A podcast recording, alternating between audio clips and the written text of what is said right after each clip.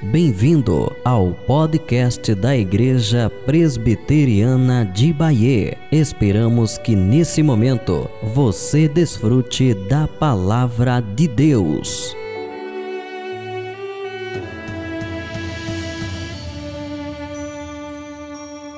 Meus irmãos, vamos abrir no livro do Gênesis, capítulo de número 37. Com a graça do nosso bom Deus, que reina soberano, que é o Senhor da igreja, o, o nosso pastor que de fato nos conduz a pastos verdejantes, às veredas da justiça. Nesse mês de março, nós estamos pretendendo fazer uma série de mensagens que tem a intitulação de Os Sonhadores de Deus. E nós pretendemos fazer cada domingo uma mensagem sobre homens de Deus, mulheres de Deus que tiveram sonhos. E hoje eu quero falar um pouco sobre esse sonhador que está aqui no capítulo 37, que ontem, quando conversava com o nosso amado diácono Antônio, ele me deu uma aula de Gênesis de capítulos, versículos e datas. Glória a Deus, meu irmão. Continue estudando mesmo a palavra do Senhor. Glória a Deus. E ele sabia bem aqui a mensagem de hoje. Pelo menos o texto ele sabia. Claro que a mensagem ele não sabia porque eu não falei, né? Mas o texto ele sabia. Gênesis 37, nós vamos ler do versículo 6 ao 11.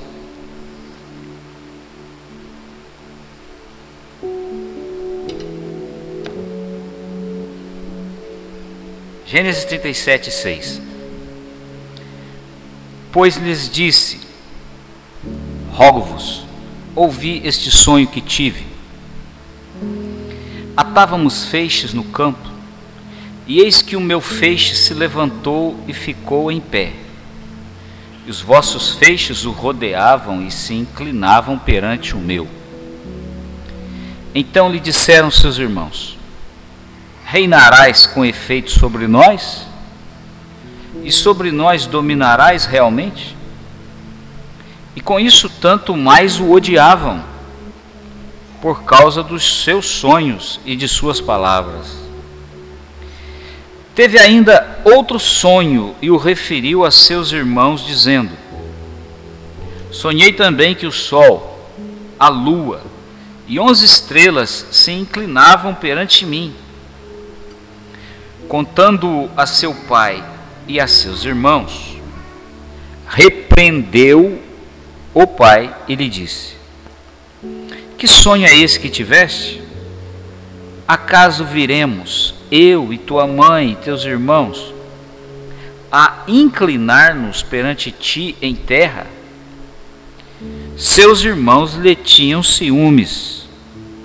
O pai, no entanto, considerava o caso consigo mesmo. Hoje nós vamos falar sobre José, o mestre dos sonhos. Vamos orar? Bom Deus, nosso Pai, que o Senhor possa falar conosco como tu queres. Que o Senhor possa usar a minha vida.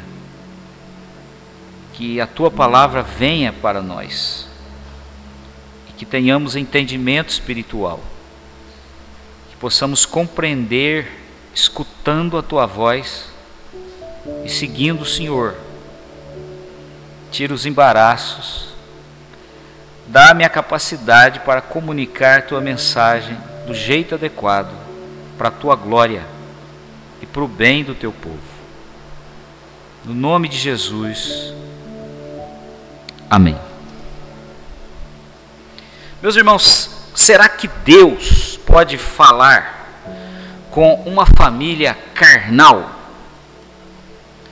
Será que Deus pode se revelar a uma família cheia de invejas, de rivalidades e de conspirações em seu meio? É dentro de uma grande tensão familiar que a vida de José se dava. José, na época aqui do texto, tem 17 anos de idade. E ele é o filho primogênito da esposa que o seu pai Jacó amava.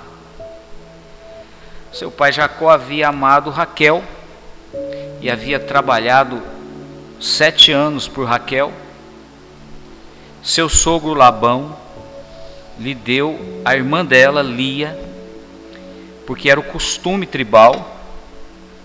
E ele teve que trabalhar mais sete anos para ter a esposa que ele amava, Raquel. Raquel era estéreo. E Lia dava filhos a Jacó.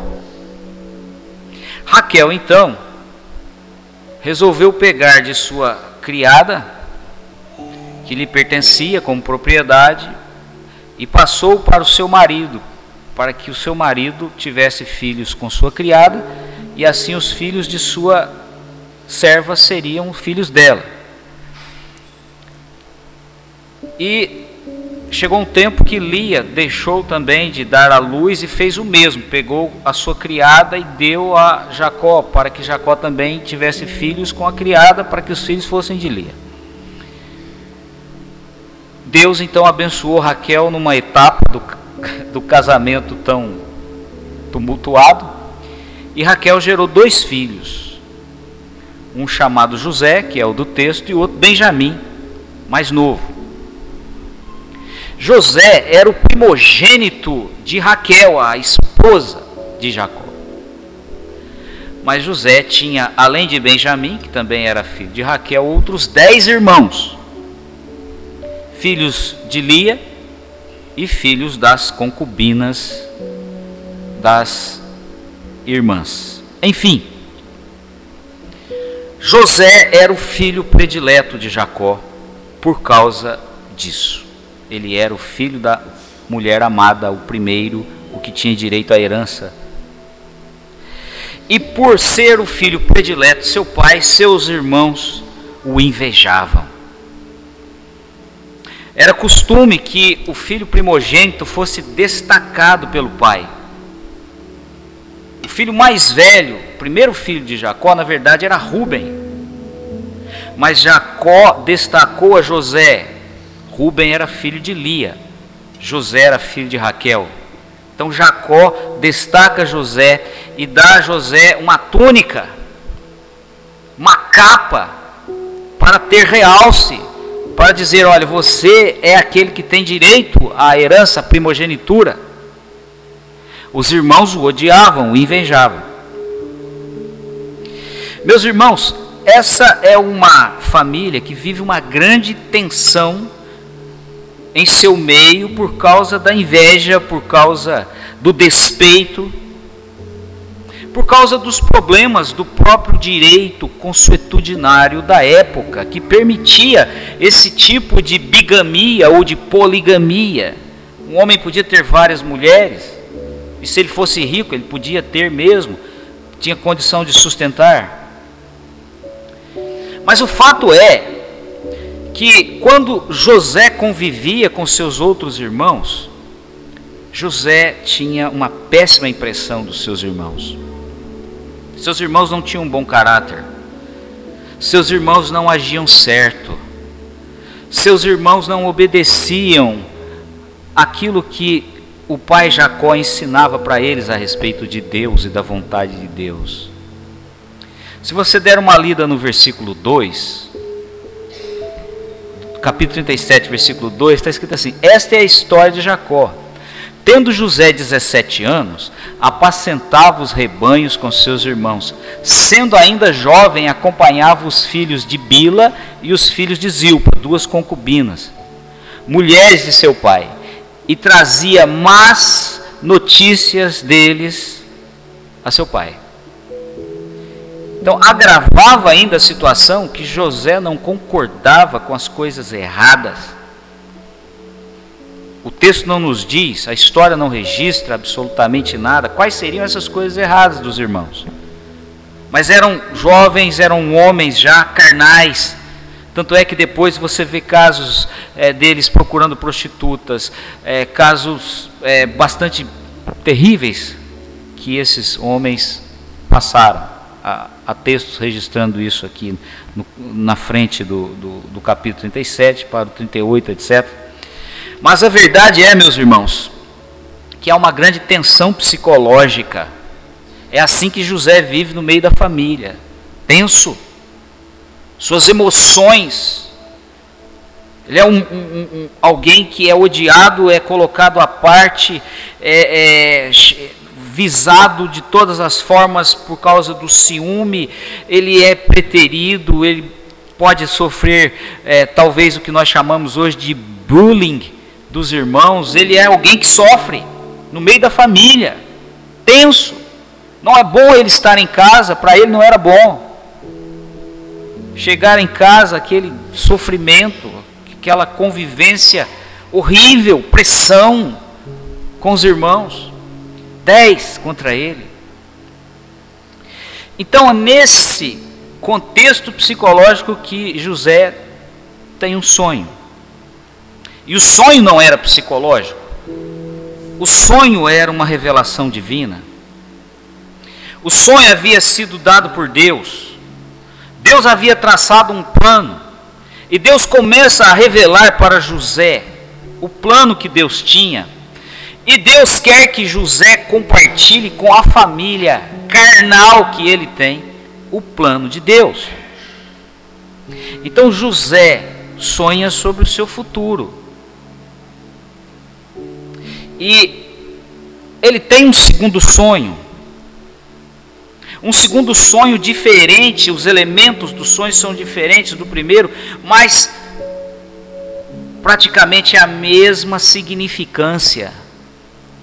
Então, José, da mesma forma, relata estes dois sonhos para os seus familiares. O segundo sonho ele conta não somente para os irmãos, mas também para o seu pai Jacó.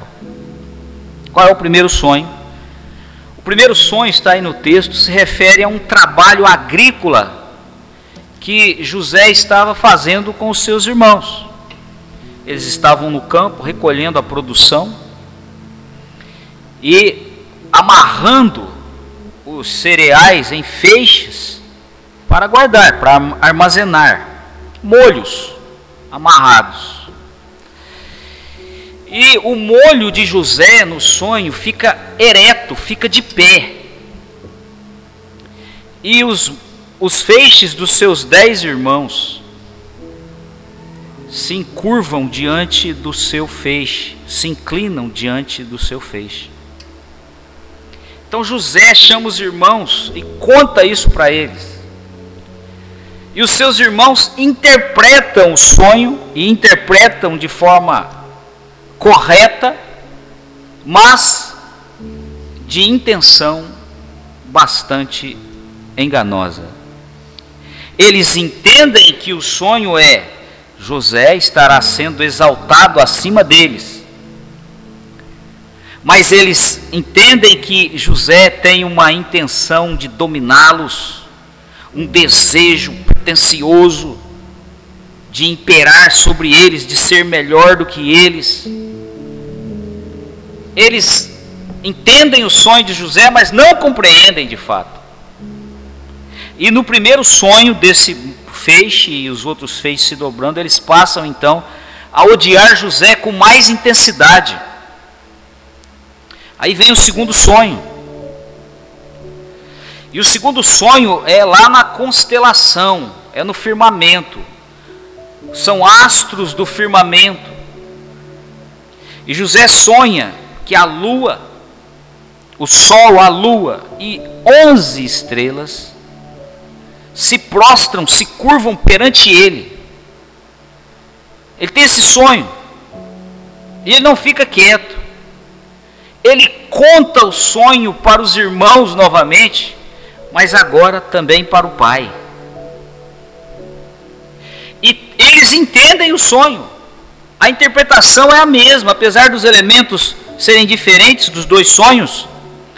Mas tanto o pai quanto os irmãos entendem que José está falando que ele estará acima de sua família. O pai dá a mesma interpretação e o pai o censura.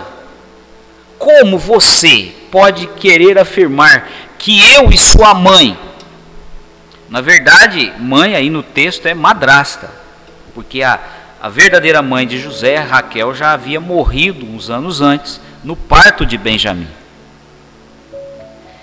Como eu e sua madrasta, diz o pai Jacó para José, e os seus irmãos, você acha que nós vamos nos render a você, nos, nos encurvar a você?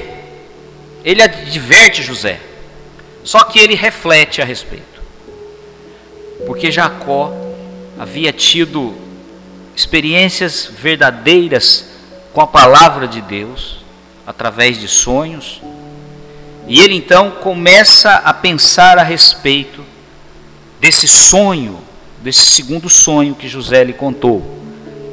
Contudo, os irmãos continuam enciumados. Os irmãos continuam a odiá-lo ainda mais por causa desse segundo sonho, tendo-o como alguém pretensioso, como alguém soberbo, como alguém ambicioso que quer é, passar por cima deles. Os irmãos de José não buscavam ao Senhor. Eram homens carnais que viviam de si para si mesmos, para os seus próprios desejos. Homens que não se importavam com a vontade de Deus. Tinham uma vida desregrada. O espírito deles não era um espírito rendido a Deus. O espírito dos irmãos de José era um espírito cheio de maldade. Tanto é que eles eram tomados pela inveja e chegaram ao ponto de alimentar o ódio no coração de José que intentaram matá-lo logo a seguir. Não mataram, mas o venderam como escravo. Ou seja, nós vemos uma família desajustada espiritual e moralmente. Um homem de Deus, um jovem de Deus, com todos os dez irmãos, longe, distantes de Deus e desprezando a palavra de Deus. E quando nós lemos esse texto, meus irmãos, nós vemos que Deus pode falar para famílias complicadas. Que Deus não se limita a condição espiritual e moral de famílias. Quando Ele quer falar com famílias, Ele fala. E Deus falou com a família de José. Ele falou com José e através de José ele falou com a família de José. Deus contou seus planos futuros. Deus contou seus projetos guardados com ele mesmo para salvação e para livramento da família da aliança, da família que ele amava. A família de José não amava a Deus, mas Deus amava essa família. Deus não ama porque ele é amado. Deus resolve amar. Deus ama primeiro. E ele ama e ponto final. E ele ama quem não o ama. E ele ama famílias que não o invocam. Ele ama famílias que o desprezam. Ele ama famílias desajustadas, complicadas, que vivem nessa maldade, nessa carnalidade, que não o invocam, que não o buscam, que não buscam conhecer a sua palavra. Ele ama essas famílias e quando ele quer falar para famílias assim, Deus fala. Deus não se limita à maldade, à incredulidade humana. Deus é o Senhor soberano. Deus pode falar para famílias desajustadas, para gente carnal que mora numa casa se odiando, se devorando, sem invocar o seu nome, sem buscar a sua presença, sem buscar conhecer a palavra de Deus. Deus pode falar com essas famílias e quando ele quer falar, ele fala. Foi assim que ele fez com a família de José. Meus irmãos, uma primeira coisa a ser notada nessa narrativa é a dificuldade de convívio pacífico de José com a sua família. José não podia viver em paz com a sua família. Isso acontece com muita gente em muitos lares. Quantos e quantos, por problemas familiares, problemas de relacionamento dentro da família, entram em crise? Quantos e quantos, por causa de problemas dentro da família, entram em depressão? Quantos e quantos moços, por causa de problemas de relacionamento dentro de casa, tornam-se revoltados? Quantos e quantos enveredam-se pelas drogas, assumem uma postura de violência e de rebeldia. Quantos e quantos abandonam igrejas, abandonam o meio cristão, por causa de problemas dentro de sua casa, às vezes problemas com pessoas que são da igreja, mas que não vivem o Evangelho e não mostram o amor dentro de casa? Quantos moços, quantas pessoas estão vivendo desesperadas por causa dos problemas que enfrentam dentro de casa, alguns a ponto de chegarem a se suicidar. O ano passado, eu fui buscar meu filho na igreja dele. E um colega pegou carona. E nós fomos levar o amigo do meu filho no prédio onde ele mora, uma região nobre de João Pessoa. E quando nós estávamos chegando no prédio, nós vimos um tumulto enorme na rua, o SAMU parado na frente. E à medida que nós fomos chegando no prédio, um prédio bem alto, um prédio novo, moderno. Na calçada do prédio estava um jovem. Ele havia acabado de se suicidar há poucos minutos atrás. Eu não tive coragem de olhar a cena. Mas aquele rapaz que pegou carona com meu filho, ele teve que passar por ali para entrar em casa. Um jovem que havia se suicidado. Meus irmãos, problemas familiares podem ser terríveis na vida de pessoas que não têm um equilíbrio emocional, psicológico forte. Mas, meus irmãos, primeiramente, haverá oposição de famílias que não buscam a vontade de Deus. Haverá oposição de famílias que não desejam a vontade de Deus no coração, quando Deus começa a falar para elas através de seus membros que o adoram e o temem. Segundo, meus irmãos, quando uma pessoa é fiel a Deus dentro da sua casa, ele impacta a sua família, os seus familiares que não aceitam a palavra de Deus. Ele impacta com o poder da graça de Deus, ele impacta com a real presença da palavra de Deus em sua vida.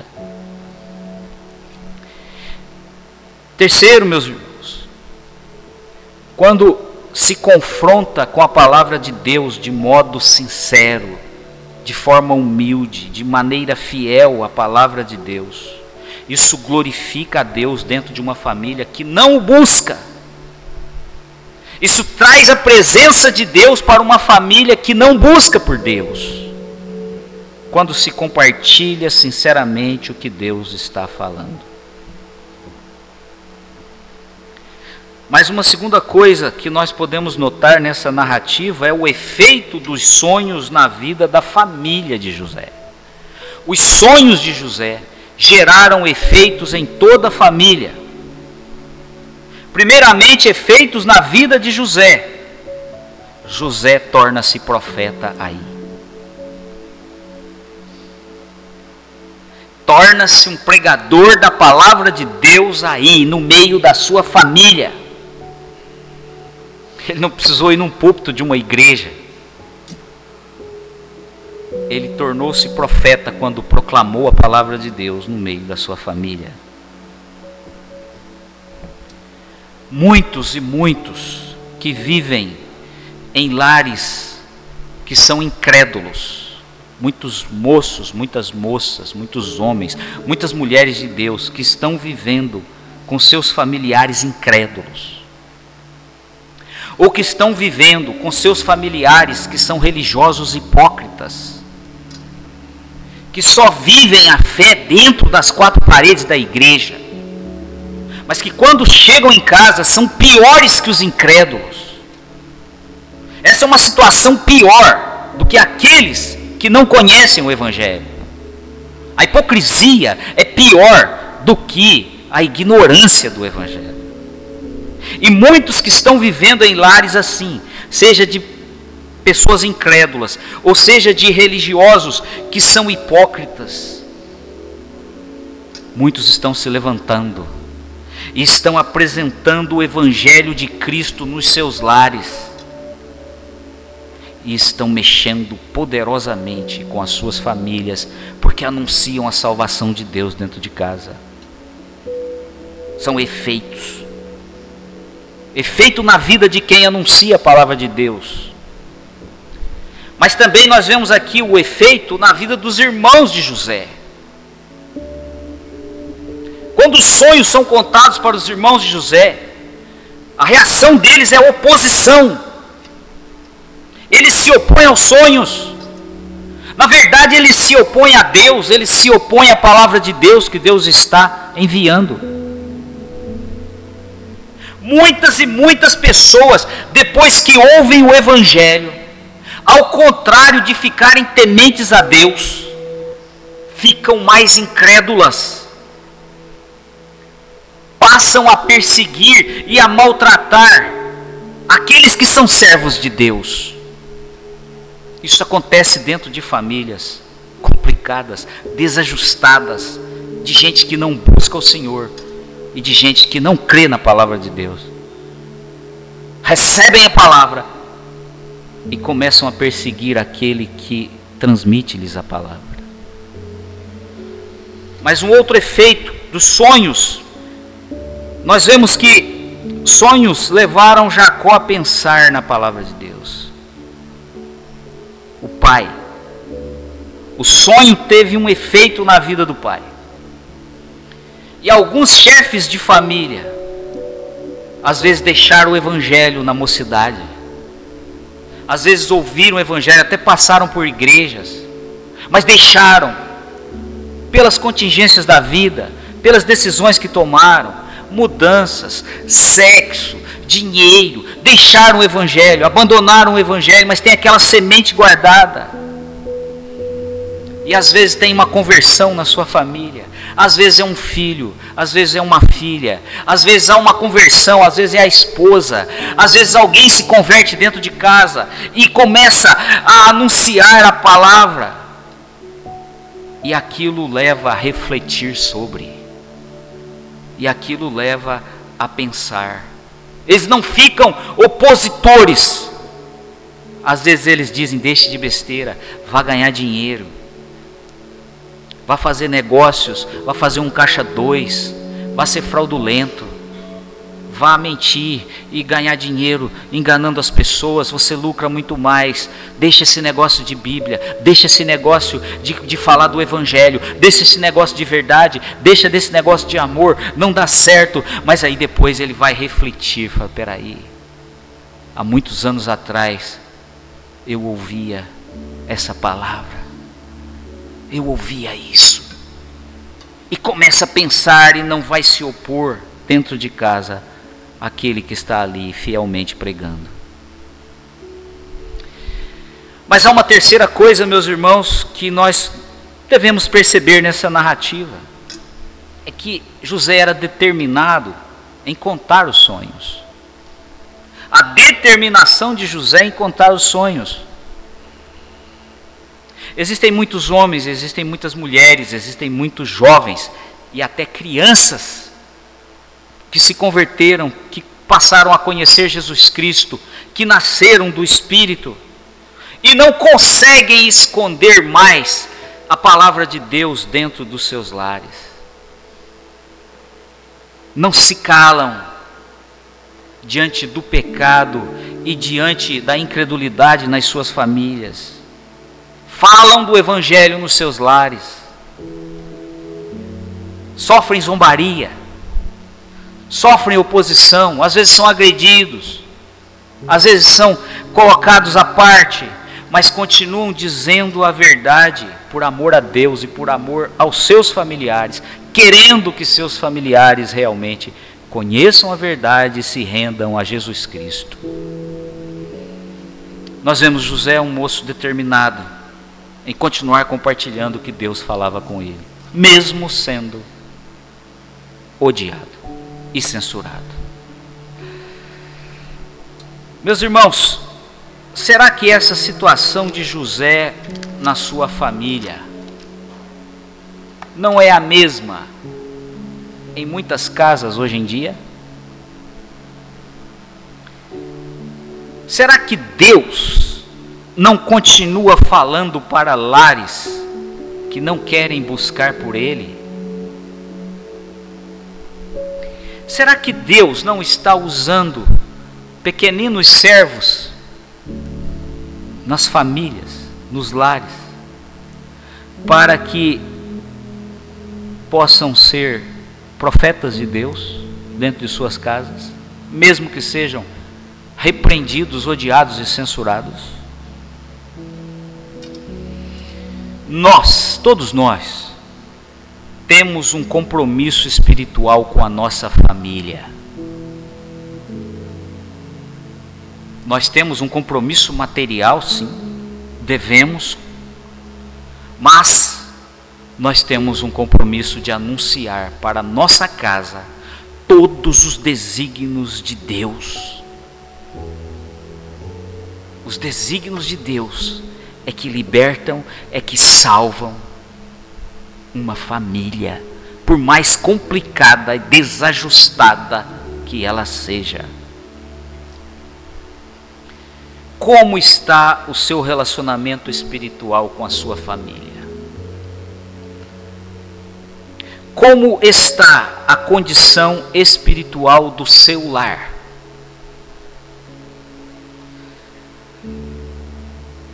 Deus está hoje te despertando para que você assuma uma nova postura de fé dentro da sua casa?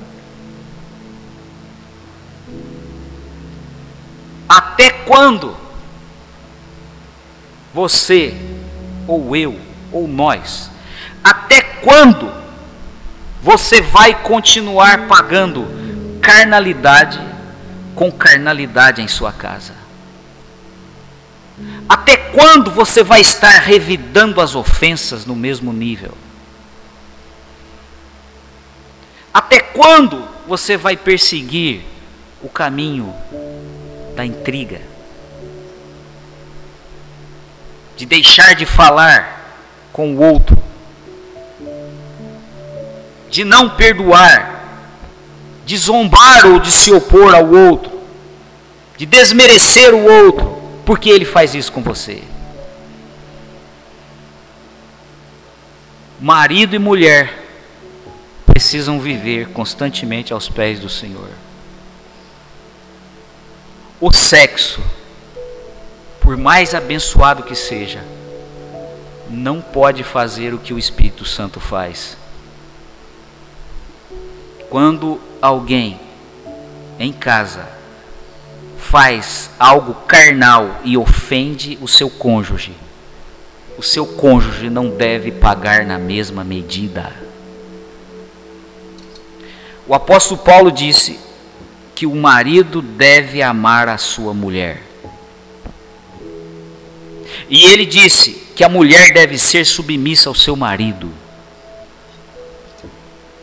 O marido tem que amar a sua mulher, mesmo quando a sua mulher não é submissa a ele.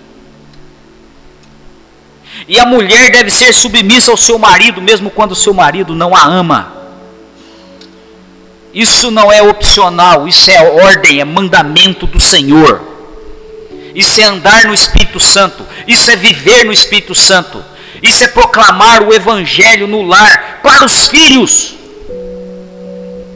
Você sabe o que é o testemunho para ganhar um filho? Ame a sua mulher. Esposa, respeite e seja submissa ao seu marido. Seus filhos irão aos pés da cruz. Porque a cruz está na vida de vocês.